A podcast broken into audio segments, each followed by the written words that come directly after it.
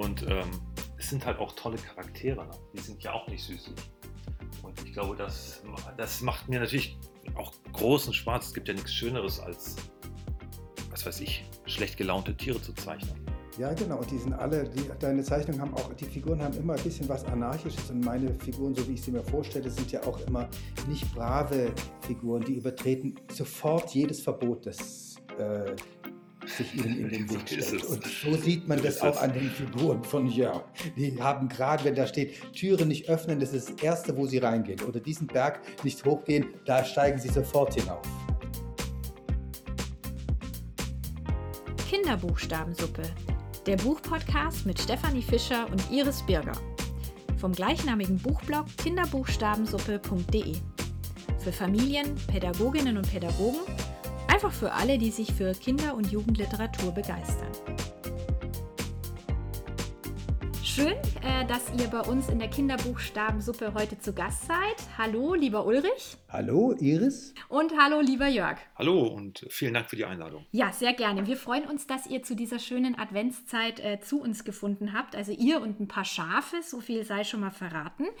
Und ähm, weil wir ja hier in der Kinderbuchstabensuppe und alle, die uns äh, zuhören und auch lesen, immer sehr neugierig sind, interessiert uns natürlich mal, wie euer Schreibtisch gerade so aussieht. Ähm, das Schöne war, beim Podcast kann man ja auch immer mal so einen Blick in eure Arbeitszimmer werfen.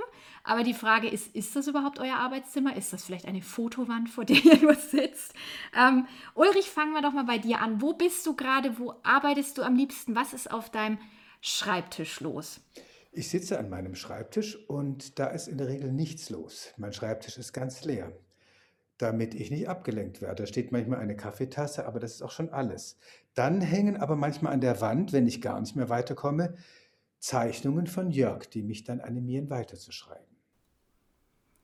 Ah ja, und äh, äh darf man auch schon was erfahren, so was, woran du gerade arbeitest oder was du vielleicht abgeschlossen hast? Gibt es da irgendwas? Ab was hängen da für Zeichnungen? Das dürfen Augen wir wahrscheinlich doch, das dürfte, nicht wissen. Das ne? dürfte schon wissen. Im Augenblick ich, arbeite ich an nichts und deshalb hängen auch keine Zeichnungen da. Das ist so eine ah. weiße leere Fläche, okay. so wie in meinem Schädel gerade. Jetzt weiß ich nicht, ob ich das schade finden soll, Ulrich. Es ist alles so leer. Aber, ja. oder genießt du diese Auszeit gerade? Ist das eine kreative Pause? Ja, man muss auch, oder ich muss jedenfalls erstmal meinen Schädel wieder ganz leer räumen, bevor etwas Neues hineinkommen kann. Deshalb ist die Leere gerade ganz gut. Das kann man wieder auffüllen. Das füllt sich auch auf. Und Jörg, wie sieht es bei dir aus? Ja, mein Schreibtisch ist eigentlich immer voll. Ich kann nicht arbeiten, wenn der Schreibtisch leer ist. Und ähm, im Augenblick geht es aber, weil ich tatsächlich, naja, ich sitze gerade in aller, allerletzten Zügen von, dem, von meinem nächsten Buch, oder wie sagt man. Und ich habe das gestern, gestern die Daten abgegeben, die Bilddaten, die, den Text und so weiter. Und jetzt kommen so die letzten Änderungen rein oder was halt noch fehlt. Und äh, Jörg, bei, bei Ulrich, da liegen die Buchstaben, da liegen die, die Texte und so stelle ich mir das da vor. Du bist der Illustrator. Ähm, wa, was, ähm, was liegt da alles so rum? Also mit welchen Materialien arbeitest du so am liebsten? Ich arbeite im Prinzip, naja, auf meinem Tisch ist ein Computer, ein Scanner und so ein Grafiktablett und, und ähm, dann brauche ich gar nicht mehr viel. Ein Bleistift und viel Papier und Skizzenbücher habe ich. Und auf meinem Tisch stapeln sich in der Regel dann ja, Zeichnungen, Skizzen, Ausdrucke. Ich kann das übrigens bestätigen, dass Jörgs Schreibtisch, ich war ein paar Mal da, furchtbar aussieht, total überladen oder ganz toll. Ich beneide dich immer darum, Jörg, dass du das alles so sehen kannst, weil du kannst, da kann man Blätter anheben und da sind jedenfalls, da waren Schafe ohne Ende oder Hühner und Enten ohne Ende und das kann man einfach angucken und sehen und hinlegen und dann sieht man das alles nebeneinander. Das geht natürlich, wenn du schreibst nicht. Da kannst du verschiedene Manuskripte neben dir liegen haben, aber das ist nicht so animiert, das ist eher ein bisschen deprimierend. Super. Jörg, ich habe da eine Frage, weil der, weil der Ulrich das gerade auch angesprochen hat und dann liegen da so die Tiere, also auf Papier.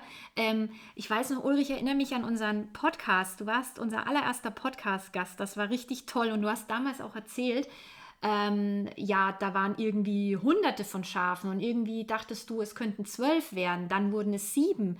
äh, die Schafe haben ja selber im Buch auch gedacht, sie sind mindestens 100.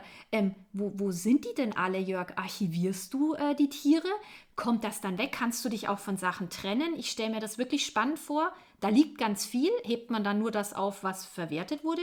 Oder hebt man als Illustrator oder Illustratorin auch, auch die anderen Sachen auf, weil die ja irgendwann entstanden sind und Leben haben? Ja, das ist ein großes Problem, ne? dieses Arbeiten am eigenen Museum.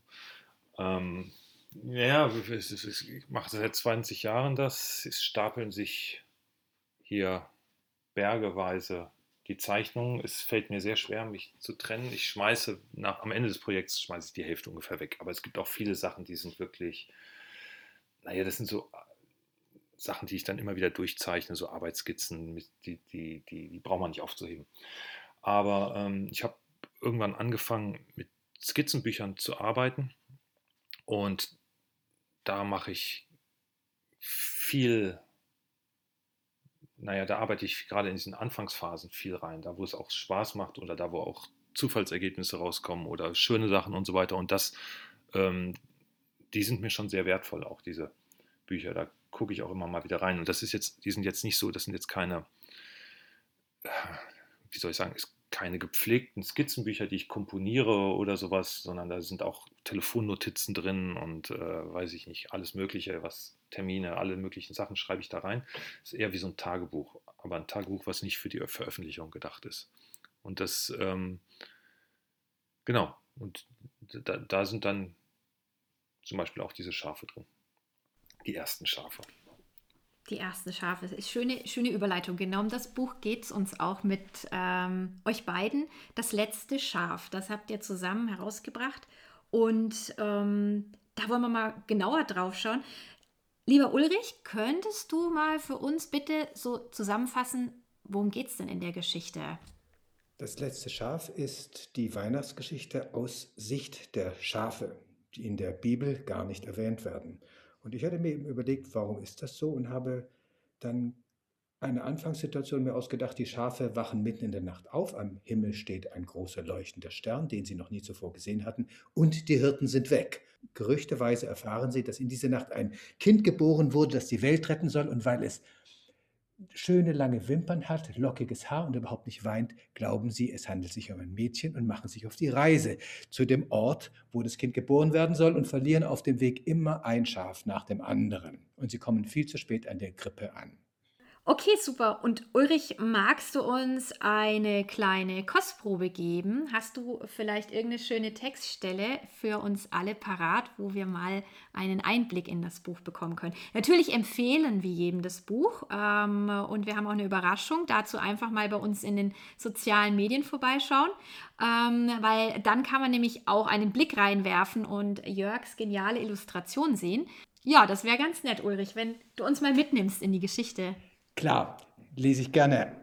Also die Schafe haben sich auf die Reise gemacht, sie verlieren immer eines, müssen warten, müssen zurückgehen. Zuerst sind sie auf einen Berg gegangen, dann haben sie erfahren, das Kind ist unten im Tal hinter den Schrottplätzen geboren worden. Sie müssen einen Fluss durchschwimmen und mittlerweile sind die Schafe am anderen Ufer angekommen, haben sich weiter flussabwärts unter der Brücke versammelt und schütteln sich das Wasser aus dem Fell. Wir brauchen ein Geschenk, das Schaf mit dem Gipsbein beugt sich von oben über das Geländer. Wenn man ein neugeborenes Kind besucht, muss man immer eine kleine Aufmerksamkeit mitbringen. Alle anderen haben Geschenke mitgebracht. Geschenke. Warum hat kein Schaf daran gedacht? Erschöpft lassen sich alle in einer Hufeisensitzform nieder und brüten über der schwierigen Aufgabe. In einem Stall wurde ein Kind geboren. Überlege dir ein passendes Geschenk und begründe deine Antwort. Die Gehirne der Schafe laufen auf Hochtouren und gleichzeitig im Leerlauf.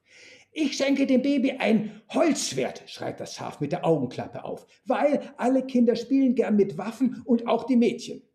Sofort bekommt es einen Tritt vom Schaf mit dem Gipsbein, weil es sich vorher nicht gemeldet hat. Eine Waffe kommt überhaupt nicht in Frage, darüber sind sich alle einig. Das Baby muss lernen, sich ohne Gewalt durchzusetzen, falls es später mal irgendwelche Feinde hat. Weitere Vorschläge werden diskutiert. Ein Schnuller, zu einfallslos. Etwas selbstgebasteltes, dafür ist es zu spät. Eine Krawatte, es ist ein Mädchen. Ein Kuscheltier, vielleicht ein niedliches Stofflämmchen. Dann wird es später nur ein richtiges Tier. Ein Gutschein, zu unpersönlich. Oh, langsam wird das mit den Geschenken ein bisschen stressig, stöhnt das letzte Schaf. Wir kaufen jetzt einfach irgendwas und legen eine Quittung bei. Dann kann man das Geschenk gleich nach den Feiertagen wieder umtauschen. Aber niemand schenkt ihm Beachtung. Denn in der Zwischenzeit hat ein Vorschlag die Runde gemacht, der auf einhellige Begeisterung gestoßen ist. Ein ideales Geschenk. Die Zahnspange. Dann hat das Baby später mal schöne Zähne. Es gibt nämlich in dieser Geschichte ein Schaf, das besitzt eine Zahnspange und das ist der wertvollste Besitz in der ganzen Herde. Und dieses Schaf war bisher nicht bereit, seinen Besitz mit irgendjemandem zu teilen. Das war super. Es ist so herrlich, ich höre dir so gerne zu, wenn du vorliest. Und das Verrückte ist, da sind Stellen, ich kenne das Buch ja, Danke. aber jedes Mal wieder Stellen, wo ich denke, das habe ich, das höre ich zum ersten Mal, das steht da doch nicht drin. Großartig. Ich sehe immer, wenn ich die Bilder angucke, und ich kenne die Bücher auch, immer wieder Details, die mir noch nicht aufgefallen sind bei Jörg. Ja, danke. Das ist eine schöne Überleitung, Jörg, an dich. Ähm, erzähl uns doch mal. Ähm, Ulrich hat damals schon in dem äh, Podcast auch aus diesem Buch was verraten, wie die Zusammenarbeit war, auch mit den Schafen. Aber jetzt ist schön, jetzt haben wir euch heute beide im Podcast. Kannst du uns bitte nochmal mitnehmen in die Illustrationen, die Bildsprache? Ähm, ja, einfach da auch ein bisschen aus dem Nähkästchen plaudern. Ja, ähm, gerne. Ist aber, fällt mir aber sehr schwer, weil man Bilder halt sehen muss. Und wenn ich jetzt beschreibe, ist es unfassbar banal, weil die ja im Prinzip das abbilden, was im Text steht. Also zum Beispiel ein Schaf mit einer Zahnspange. Und ähm, Darf ich da mal ganz kurz einhaken, weil nämlich das war eine Schwierigkeit, die Jörg und ich, die, auf die mich Jörg aufmerksam gemacht hat, dass man eine Zahnspange schlecht zeichnen kann, weil man das unter Umständen nicht erkennt. Und darum kam man auf die Idee, dass die Zahnspange in einer kleinen Dose ist. Die ist dann leicht erkennbar. Ja, aber die hat man ja im Mund. Ja, ja, aber die, die, das Entschuldigung, Entschuldigung, ich wollte nicht rein, genau. Aber man hat ja die Zahnspange Genau, im Mund. ja. Und der Mund ist ja, man lächelt ja nicht die ganze Deshalb Zeit. sieht, ja genau, das war, Außerdem wird die, außerdem wird die Ja. klein, winzig klein, die Zähne. Genau, das stimmt. Der Teufel beim Illustrieren steckt nämlich im Detail. und darum hat Jörg gesagt, das Schaf hat die Zahnspange im Mund, das kann er aber nicht richtig zeichnen, weil das einfach zu klein wäre, das würde man nicht sehen. Aber darum ist dieses Schaf erkennbar, weil es nämlich an einer Kordel um den Hals die Zahnspangendose hat. Und das war etwas, was ich dann auch im Text geändert hatte, damit es zu den Zeichnungen passt. Das, das stimmt. Das ist eigentlich jetzt, da haben wir eigentlich ganz schön gemeinsam schon herausgearbeitet, wo die, naja, wo das Reizvolle am Illustrieren ist. Also, weil die Frage, die oft gestellt ist, ist, wo kommen die Ideen her? Und das, das ist, finde ich, gerade wenn ich ein Kinderbuch illustriere, naja, relativ banal. Die stehen ja im Text. Da steht ja, das Schaf redet mit einem Ochsen. Dann zeichne ich halt das ein Schaf, das mit einem Ochsen redet. Und ähm, dann kann man natürlich, ja, und, und, und der, der Teufel steckt dann natürlich im Detail, weil es ja ungefähr 1000 verschiedene Arten gibt, ein Schaf zu zeichnen oder einen Ochsen zu zeichnen. Und dann ähm, gibt es, ist, und dann gibt es Dinge, ja, wie soll ich sagen, die mir wichtiger sind als andere Dinge. Ich bin zum Beispiel jetzt nicht besonders super in Kompositionen oder malerischen Hintergründen oder sowas. Und da kommt mir, Ulrichs Texte kommen mir, die kommen mir sehr gelegen in der Regel, weil sich Ulrich auch nicht so lange mit, äh, mit, mit Hintergründen oder sowas auffällt. Und ähm, sondern immer einen sehr, sehr großen Fokus auf die, naja, auf die Charaktere legt. Und ähm, gab zum Beispiel das erste Buch, was wir gemeinsam gemacht haben, das war an der Archum 8. Das sind drei Pinguine, die reden das ganze Buch über äh, und stehen im Prinzip vorm weißen Hintergrund. Und das ist was, was für mich ganz großartig ist, weil ich eine sehr, naja, wie soll ich sagen, ich habe eine etwas esoterische Herangehensweise, wenn ich zeichne. Und zwar versuche ich mich irgendwie in die Figuren reinzuspüren. Und ähm, ich glaube, ich ziehe auch die entsprechenden Grimassen und so weiter, die die Figuren in dem Augenblick haben. Und wenn dann, was weiß ich, das Schaf entsetzt ist, dann versuche ich zu spüren, wie sich Entsetzen anfühlt. Sich so bescheuert an, wenn ich das erzähle. Aber, ähm, aber, äh, und dann zeichne ich 100 Schafe. Und wenn ich das Gef Gefühl habe, dass mein Gefühl bei dem einen von diesen Schafen gestimmt hat, dann ist es das. Und was ich jetzt überhaupt nicht beurteilen kann, ist zum Beispiel, ob sich das so überträgt auf den Betrachter. Aber bei mir ist es so, ich habe, ich zeichne 30 Mal das gleiche Schaf und dann, ich denke, dass, bis ich das spüre, dass es das wohl ist. Äh, du sagst so esoterisch, empathisch fiel mir da noch ein. Ähm, du fühlst dich da hinein und überträgst es dann. Ist das, wenn du äh, Menschen zeichnest, genauso leicht? Ist es bei Tieren leichter? Ich habe mir gerade vorgestellt, machst du da einen Unterschied oder geht es einfach um das Gefühl und es ist dann egal, ob ich das einem Pinguin, einem Schaf oder irgendwie einer Gruppe von Kindern ins Gesicht zeichne? Ja, ich zeichne, genau. Ich würde das sogar bei, ich habe das Gefühl für mich persönlich, ich kann es sogar bei Steinen machen. Ich weiß nicht, ob sich das überträgt, aber ich habe das Gefühl, wenn, selbst wenn ich einen, Zeich, einen Stein zeichne, dann muss ich mich da reinspüren. Dann muss ich sein wie ein Stein und schwer und so weiter. Und das ist total absurd. Und wie gesagt, das Verrückte ist, dass man das nicht unbedingt sieht als Außenstehender. Aber ich sehe es. Ich sehe, wenn ich meine eigene Zeichnung sehe, dann weiß ich, ob der Stein stimmt oder nicht. Das, das muss sich richtig anfühlen. Wenn ich einen Stein zeichne, dann muss er sich richtig anfühlen. Er muss auch ein bisschen aussehen wie ein Stein. Das ist auch nicht schlecht. Die sehen auch alle gut aus, die Steine. Ich, Ganz toll ist ich rede mich hier um Kopf und Kragen, glaube ich. Nein, überhaupt nicht. Nein, das ist total interessant. Also das ist, ähm, darum geht es ja, ähm, genau mal hinter die Kulissen zu schauen und diese Liebe zum Detail zu spüren und ähm, äh, mitgenommen zu werden und auch zu verstehen und was zu lernen. Also so geht es mir, weil ich blätter hier auch gerade und ähm, äh, auf einmal spricht auch diese Kulisse zu mir, während ich auf die Bilder schaue. Und das ist interessant. Ja, wobei ich glaube, dass es in Wirklichkeit der Zeichner nicht in der Lage ist, seine eigene Zeichnung zu beurteilen. Denn ich hatte, ich hatte die Erfahrung, dass andere Zeichner von ihren Arbeiten reden und dass ich das und dass ich dabei, dass ich das höre und denke, nee, das, Moment, hast du dir deine eigenen Sachen schon mal angeguckt? Das stimmt doch überhaupt nicht und so weiter. Und ich glaube, dass, ähm, dass das, ja, also ich weiß nicht, ob man das, ob, ob, ob, ob sich das, ähm, na, wie soll ich sagen, wie persönlich das ist, ob das außen überhaupt gespürt wird. Ich will das jetzt auch nicht, äh, äh, ich will das jetzt auch nicht, kann natürlich sein. Ich hoffe es ja, sonst wäre die ganze Arbeit umsonst. Aber, aber ähm, was ich eigentlich sagen wollte, es ist ein, ein, für mich ein Prozess, der sehr viel damit zu tun hat, dass ich das Gefühl habe, ne, die Zeichnung ist richtig. Und es ist auch keine Frage von richtig oder falsch. Ich baue manchmal auch kleine Fehler wieder in die Zeichnung ein, weil ich das Gefühl habe, die müssen auch lebendig sein und so weiter. Es geht nicht um, was weiß ich, Perspektiven, um, um, um Proportionen und um solche Sachen. Das kann nicht schaden, wenn, das, äh, wenn, wenn es da grundsätzlich naja, wenn, wenn, wenn, wenn das grundsätzlich schon irgendwie stimmt und stimmig ist, aber am Ende ist mir das nicht ganz so wichtig. Und wenn wir jetzt nochmal ein bisschen wegkommen von, dem, von den ganzen Gefühlen, dann ist es zum Beispiel so, beim letzten Schaf gibt es natürlich dann auch immer mal wieder objektive Probleme, die irgendwie gelöst werden müssen. Also das Buch spielt zum Beispiel komplett in der Nacht. Ich glaube, ganz am Ende wird graut der Morgen, wie man so schön sagt. Aber im Prinzip spielt es die ganze Zeit in der Nacht.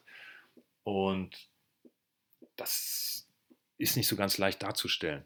Und ganz oft werden Nachtszenen gezeichnet, so wie Tagszenen, nur dass man halt den Himmel ein bisschen dunkler blau macht.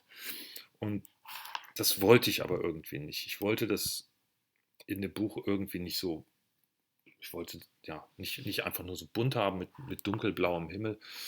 Und da habe ich relativ lange rumprobiert, wie ich das hinkriege und ähm, die, die Konsequenz ist, dass es jetzt ein bisschen gräulich alles ist, also es ist halt nicht so bunt und so.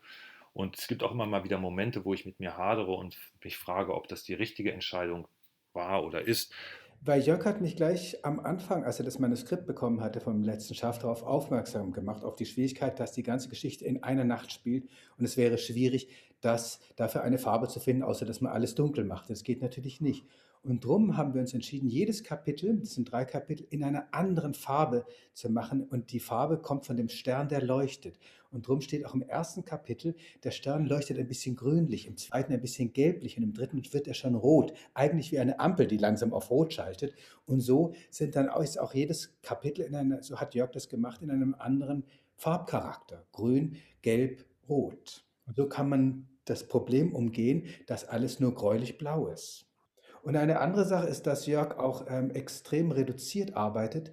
Ich auch. Und wenn man so reduziert arbeitet, ich streiche fast alles weg, was nicht nötig ist, dann muss der Rest, der da übrig bleibt, wirklich stimmen. Und so stimmt eben, wenn man sich die Steine von Jörg anguckt, ich habe sie jetzt gerade auch nochmal Hör mal auf mit den Steinen. Ich erkenne nicht unbedingt, nein, nein, ich erkenne nicht unbedingt Gesichter, aber jeder Stein ist anders. Und das macht das Besondere an der Arbeit aus. Und das erkennt man dann schon, auch wenn man das nicht so genau anguckt, aber das spürt man als Leser und Betrachter. Genau darum geht es ja auch. Man sollte es ja nicht einmal lesen und weglegen, sondern beim nächsten Lesen vielleicht genau das mal erleben und auf die Farben der Nacht schauen und da eintauchen können. Und da ist es einfach total spannend, mal hinter diese Kulissen zu blicken und auch zu sehen, was sich die Menschen, die das äh, machen, dabei denken oder fühlen eben. Sehr, sehr gut.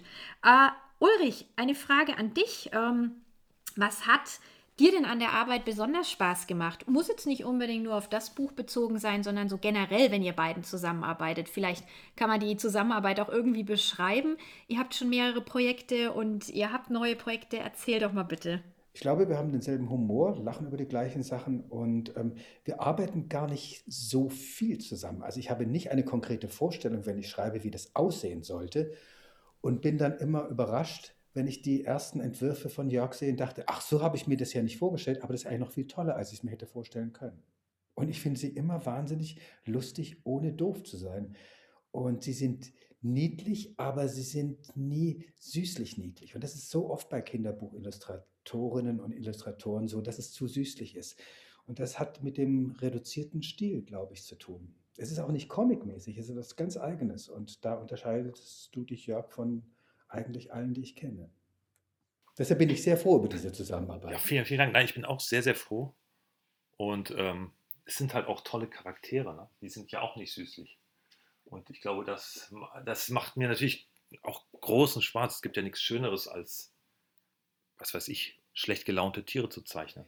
Ja, genau. Und die sind alle, die, deine Zeichnungen haben auch, die Figuren haben immer ein bisschen was Anarchisches. Und meine Figuren, so wie ich sie mir vorstelle, sind ja auch immer nicht brave Figuren, die übertreten sofort jedes Verbot, das äh, sich ihnen in den Weg stellt. Und so sieht man so das auch an den Figuren von Jörg.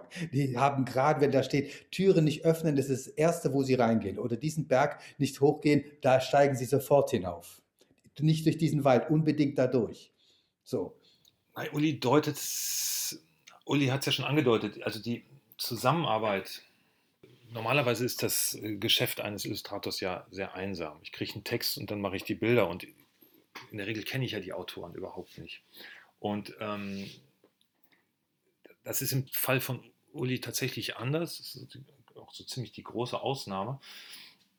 Aber es ist jetzt trotzdem ja nicht so, dass wir äh, naja, das wirklich gemeinsam erarbeiten, sondern Uli schreibt einen Text und dann mache ich ein paar Bilder und dann manchmal reagiert Uli mit dem Text und manchmal reagiere ich mit den Bildern aufeinander. Aber ähm, im Prinzip macht schon, wenn ich das so sagen darf, jeder von uns beiden natürlich erstmal seine Arbeit, sein Werk für sich. Und ich glaube, der einzige Unterschied, und das ist für mich ganz erstaunlich und ganz hilfreich und ganz toll eigentlich, ist, ist dass wir immer mal wieder zwischendrin darüber reden. Und zwar ähm, auf einer etwas, naja, wie sagen, soll ich sagen, etwas höheren Ebene. Nicht konkret an einzelnen Bild- oder Textstellen, sondern darüber, wo die Geschichte hingehen soll. Oder, ähm, oder über technische Probleme, wie, sie ich, wie ich sie eben hatte, dass ich sagte, okay, jetzt haben wir aber die Schafe und ähm, wie kann man denn die überhaupt unterscheiden voneinander? Oder ähm, anderes technisches Problem, die Frage der Herde, wie groß ist die überhaupt? Also Uli hat es ja angedeutet, sind sieben Schafe, aber in dem Buch ist das eigentlich eine ganz großartige Pointe, dass man die ganze Zeit nicht weiß, wie viele das sind. Und wie kann ich das verschleiern, sodass das der Leser nicht schon auf der dritten Seite merkt. Und ähm, das sind eher solche, solche, auf so einer höheren Ebene, sage ich mal, in der wir über den Text reden. Und das macht wirklich Spaß und es ist total interessant und ich lerne auch allerhand dabei. Ähm, und wir sehen uns eigentlich bei jedem Buch nur einmal. Da komme ich nach Frankfurt und dann besprechen wir Dinge. Jörg zeigt mir erste Skizzen und dann werden, treffen wir auch gemeinsam Entscheidungen. Also bei unserem letzten Buch, Lahme Ente, blindes Huhn, ging es darum, wie kann man zeigen, dass eine Figur, ein Huhn, blind ist. Ich hatte erst mal gesagt, es hat vielleicht eine Sonnenbrille auf und Jörg hatte auch eine Sonnenbrille gemalt für das blinde Huhn oder eine dunkle, eine dunkle schwarze Sonnenbrille. Oder er hatte auch eine Zeichnung, wo das ähm, Huhn die Augen verbunden hatte mit einem Tuch. Das geht auch. Und wir haben uns dann doch für die Brille entschieden, aber wenn wir uns jetzt für das Tuch entschieden hätten, hätte ich das im Text geändert. Also wir reagieren durchaus aufeinander im Sinne des besten Ergebnisses, was uns, womit wir nicht nur beide leben können, sondern was wir beide richtig gut finden. Also ich würde nie etwas machen gegen den Willen von Jörg. Oder ein anderes Beispiel kann, wir hatten äh, in, auch in dem letzten Buch, was wir gemacht haben, kommen die beiden Figuren an ein, ans Ziel, am Ziel ihrer Wünsche an und das sollte beschrieben werden, ja, wie der Ort, an dem der geheimste Wunsch in Erfüllung gehen kann. Ich frage manchmal die Kinder bei der Lesung, wie stellt ihr euch das vor? Manche sagen, das ist ein Brunnen, das ist ein Wasser, das ist eine Höhle. Und ich hatte zu Jörg gesagt, mal was du willst. Ich beschreibe es dann so, wie du es gemalt das hast. Also ich wollte nicht die Vorgabe geben, das sieht, das sieht so und so aus, sondern gucke mal was. Und er hat gesagt, nee, beschreib du, ich male das, was, was du beschrieben hast. Wir hatten nämlich beide nicht so eine richtige Vorstellung, wie dieser Ort aussehen könnte. Und jetzt ist es etwas, was wirklich durch die gemeinsamen Gespräche entstanden ist. So, genau so ist es, ja. Ja, ja, und das ist bei diesen Gesprächen, das ist tatsächlich, ich finde das ja auch selber auch immer mal wieder interessant. Ne? Lahme Ente, blindes Huhn.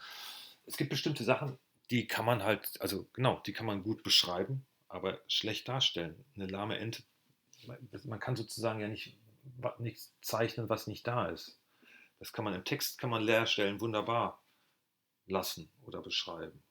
Aber das ist in Bildern oft schwierig und das ist dann ganz, tatsächlich ganz interessant, auch das, ja, darüber zu reden und äh, das darzustellen und ähm, aber es ist manchmal ich als Autor habe manchmal gar keine Ahnung von den Schwierigkeiten, die man als Illustrator haben könnte. Zum Beispiel, ich sage einfach, das ist eine lahme Ente. So, und da hat der Jörg zu Recht gesagt, wie kann ich denn zeichnen, dass jemand einen lahmen Fuß hat? Das sieht man nur in der Bewegung.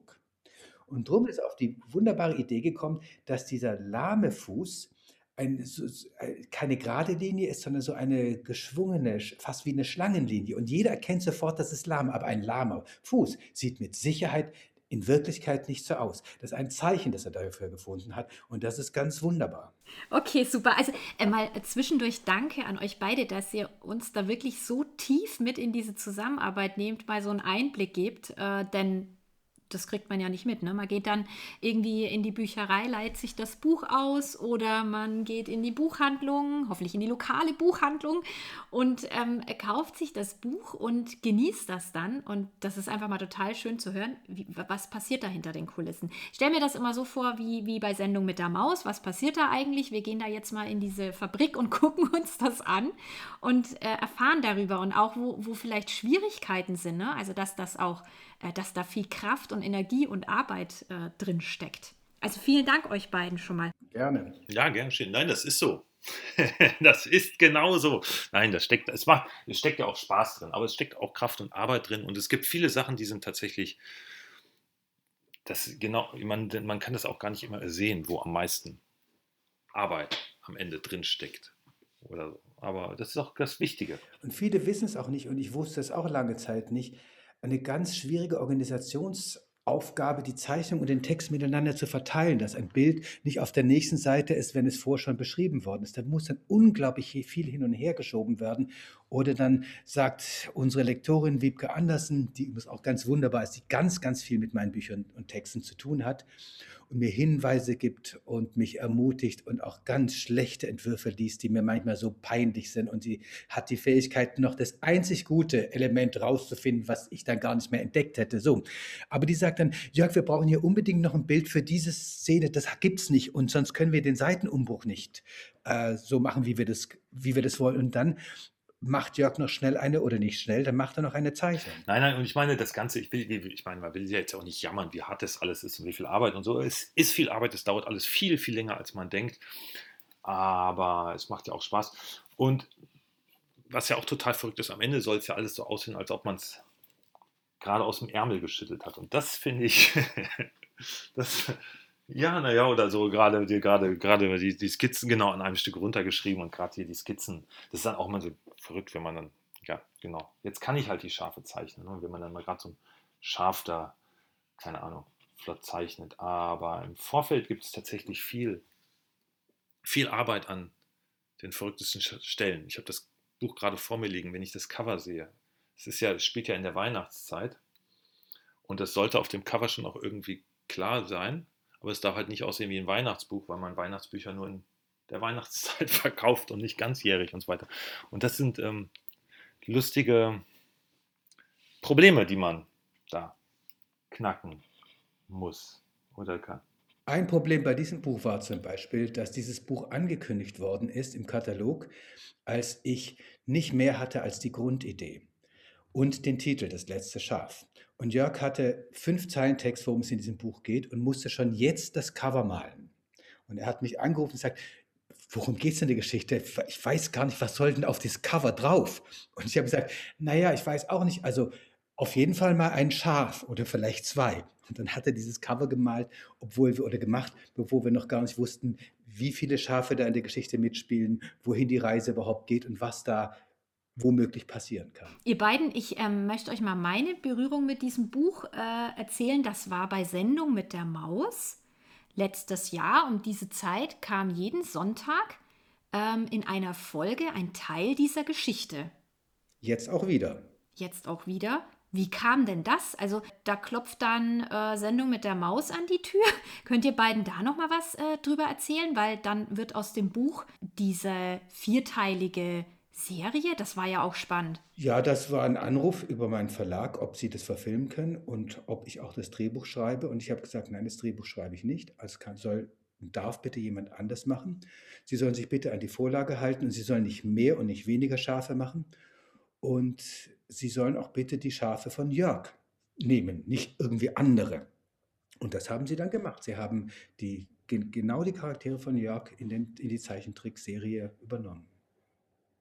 Aber ich habe damit nicht so wahnsinnig viel zu tun gehabt. Ich habe ich hab nur die Drehbücher gelesen und wollte nicht, dass andere Witze reinkommen, andere Handlungselemente. Und die Firma äh, hat sich äh, extrem da gut dran gehalten und hat das eigentlich in unserem Sinne umgesetzt. Schön. Und für dich, Jörg, wie ist es dann, wenn die Illustrationen dann auf einmal so ähm, ja, erlebbar sind? Anders, ja, das ist genau. Ja, auch, für mich natürlich ganz anders, weil dieser esoterische Teil, von dem ich eben geredet habe, der fehlt. Aber ähm, nein, aber ich fand das, das, das total toll irgendwie, ganz schräg. Ist natürlich auch, weil ähm, ja, das hat was, das hat was Surreales komischerweise, weil sie irgendwie von mir sind und auch gleichzeitig nicht von mir.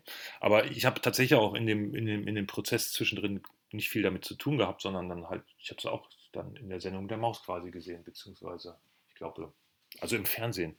Und ähm, das war, nein, das ist toll, ne? Und da hat man, es ist, es ähm, keine Ahnung, hätte ich nie gedacht, dass mal jemals ein Zeichen von mir verfilmt wird. Ich kann noch mal was Interessantes zu der Verfilmung sagen. Jörg hat vorher schon gesagt, er habe Schwierigkeiten oder er würde nicht so gerne Hintergründe malen. Und ich habe Schwierigkeiten, Landschaften zu beschreiben. Das fällt mir sehr schwer. Ich mache, ich schreibe sehr viel lieber Dialoge. Darum sind meine Landschaftsbeschreibungen relativ dünn. Da gibt es nicht so viel. Und der Jörg hat auch, als er das Manuskript gelesen hat, gesagt, du, ich weiß gar nicht, wie ich da die Landschaft zeichnen soll. Im ersten Kapitel liest sich das so wie Palästina, im zweiten sieht, wenn die auf den Berg hochgehen, das liest sich, als wäre es in der Schweiz. Der dritte Teil bei den Schrottplätzen hört sich an wie Venezuela. Wie kommt denn das? Ich sage, ja, das hat sicher damit zu tun. Ähm, also der zweite Teil, das habe ich, da habe ich Landschaftsbeschreibung aus dem Zauberberg von Thomas Mann ein bisschen abgeschrieben und das hörte sich an wie die Schweiz. So. Aber ähm, wir haben in dem Buch, glaube ich, auch nur vier große Hintergrundbilder. Und das war die Schwierigkeit auch für das Trickstudio Lutherbeck. Die mussten ja noch sehr viel mehr zeichnen, als was Jörg gezeichnet hatte. Die Schafe gehen zum Beispiel an einem Schrottplatz vorbei. Der kommt, der in, dafür gibt es im Buch kein Bild oder eine Brücke, da gibt es im Buch auch kein Bild. Und sie haben das sehr großartig gemacht, dass sie diese Sachen im Sinne von Jörg fortgeführt haben so wie Jörg das eigentlich gezeichnet hätte. Und es gab auch am Anfang, das habe ich in dem Studio gesehen, ich war dort öfters, eine Gesamtlandschaftsaufnahme, wie das alles zusammenhängt. Wo ist, die, wo ist der Weideplatz, wo ist der Berg, wo ist der Fluss und wo ist der Schrottplatz und wo ist dann der Stall, wo das Kind geboren ist. Das lag dann alles unglaublich nah beieinander, darum haben sie gar keine so weite Reise gemacht. Aber da, diese Leistung musste das Strickstudio Lutherbeck selber erbringen und hat das in unserem Sinne oder in diesem Fall wirklich in Jörgs Sinne sehr eindrucksvoll und schön gemacht. Also man merkt es nicht. Und es gab es übrigens auch bei einer anderen Verfilmung von Ein Känguru wie du. Die haben das auch so gemacht, noch zusätzliche Hintergründe malen müssen, weil die im Buch nicht vorkamen. Sehr gut, das zeigen wir auch. Und äh, Jörg, aber trotzdem, jetzt bin ich echt neugierig. Ein Buch aus deinen Kindheitstagen, ja? Ein wichtiges Buch für mich aus meiner Kindheit war Der Zauberlehrling, illustriert von Tommy Ungerer. Und zwar gab es auf der letzten Seite, das war so eine Diogenes-Ausgabe, kleine Paperback-Ausgabe, und auf der letzten Seite war ein Leserbrief, ein Leserinnenbrief abgedruckt, wahrscheinlich aus Amerika oder sowas, wo eine Leserin ähm, irgendwie ging es darum, dass das Buch nicht für Kinder geeignet ist und sie zählt sehr detailliert aus, welche Scheußlichkeiten Tommy Ungerer in dem Schloss des Zaubermeisters alles abbildet. Was weiß ich, abgeschlagener Kopf, eine Zunge, die von irgendeinem Monster ist, äh, aus irgendeinem Loch kommt, keine Ahnung. Und ähm, ich erinnere mich sehr gut daran, wie ich immer wieder diesen, ich konnte recht früh lesen, wie ich diesen Brief, immer wieder diesen Leserbrief hinten auf der letzten Seite gelesen habe und immer wieder die Bilder abgeglichen habe und die Stellen gesucht habe, die die beschrieb. Und das ist was, was mich auch immer noch umtreibt als Illustrator, dass es eigentlich total wichtig, glaube ich, ist für Kinder, dass man auch ähm, naja, ein bisschen unheimliche oder gruselige Bilder oder sowas oder auch Bücher hat, dass man dieses, dass man die Möglichkeit haben muss, auch mal ein Buch wieder zuzuschlagen oder nachzugucken und so weiter. Und äh, es kommt leider nicht aus mir heraus, aber es treibt mich schon lange um, dass ich eigentlich auch gerne mal was Gruseliges machen würde. Vielleicht kommt das ja noch. Also Ulrich, Ulrich, schreib bitte was Gruseliges, dann wir, können wir da bald so, so, was, äh, so was erleben. Ich, ich erlebe das bei uns selber auch mit dem, mit dem Räuber Hotzenplotz. Da haben wir auch überlegt, mh, hm, kann man das schon so mit, mit vier, fünf vorlesen? Auf jeden Fall, eines Und, der großartigsten Bücher. Genau. Und ihr glaubt es nicht, dieser Toni, äh, es gibt ja auch die Toni-Box, ähm, die Bücher haben wir jetzt alle durch, der läuft gerade rauf und runter, weil einfach diese ähm, Geschichte gesprochen mit den verschiedenen Charakteren und ähm, den ganzen Kulissen und der Musik dabei, der ist so, ich muss kurz Werbung machen, der ist richtig gut umgesetzt. Also wir haben den gerade hier und ich glaube, wir haben den alle schon zehnmal gehört, aber das ist einfach spannend und es gruselt einen so ein bisschen, aber Gott sei Dank geht alles gut aus und am besten hört man es nochmal. Das ist wirklich, wirklich wichtig. Also der Räuber Hotzenplatz hatte ich in meiner Kindheit nicht. Ich war da sehr skeptisch mit diesem ganzen Kasperle und Seppele-Kram und so weiter. Und dann habe ich den meiner Tochter vorgelesen und ich muss sagen, es ist ein ganz großartiges Buch. Kann man als Toni kaufen, kann man auch als Buch immer noch erwerben und es ist ganz toll vorzulesen. Es ist ein ziemlich perfektes Kinderbuch, finde ich. Für, durchaus für Kleine. Ja, und ähm, Ulrich, bei dir, äh, gibt es ein Weihnachtsbuch, wo du unbedingt sagst, den Tipp will ich raushauen? Ein Weihnachtsbuch, ich hab, bin nicht so ein großer Fan von Weihnachten und war das auch als Kind nicht. Aber es gibt ein tolles Weihnachtsbuch, das heißt Hilfe, die Herdmanns kommen. Das ist ein, von, ein, ein amerikanisches Buch von äh, einer Mrs. Robinson, heißt die, glaube ich. Ähm, das ist aus den 70er Jahren. Und es geht um, eine, um sechs Kinder von einer, in einer Kleinstadt. Das sind die schlimmsten Kinder überhaupt. Die rauchen, die stehlen und die drangsalieren andere Kinder. Und die reißen sich die Rollen des Krippenspiels dieses Jahr unter den Nagel. Und das ganze Krippenspiel gerät völlig aus dem Ruder. Und ähm, das ist sehr toll. Das ist sehr chaotisch. Das mochte ich gerne. Aber sonst natürlich auch Räuber Hotzenplotz habe ich auch als Kind schon sehr, sehr gemocht. Was würdet ihr euch wünschen fürs nächste Jahr? Jörg, magst du beginnen? Hast du einen Wunsch an die, gerne so äh, an, an eure Branche gesprochen, an eure Projekte gedacht? Ähm, jetzt äh, nicht, nicht, nicht so ganz global auf Weltfriedenebene, sondern eher so vielleicht, was eure Branche, eure Projekte betrifft. Was wäre da so ein Wunsch, Jörg, den du gerne so in, in, in den Raum sprechen würdest? Ja, ich würde mir wieder ein bisschen mehr Normalität wünschen, was so Lesereisen, Lesungen und äh, Veranstaltungen betrifft. Das war doch in den letzten Jahren mühsam und mit viel Planen, Umplanen, Streichen, Neuplanen verbunden. Und wenn Lesereisen wieder möglich sind, dann würde ich mir auch wünschen, Jörg, so wie wir das in Frankfurt vor zwei Monaten bei der Buchmesse gemacht hatten, dass wir auch gemeinsam auftreten auf einer Bühne und über unsere Zusammenarbeit und Erfahrungen reden. Sehr gern.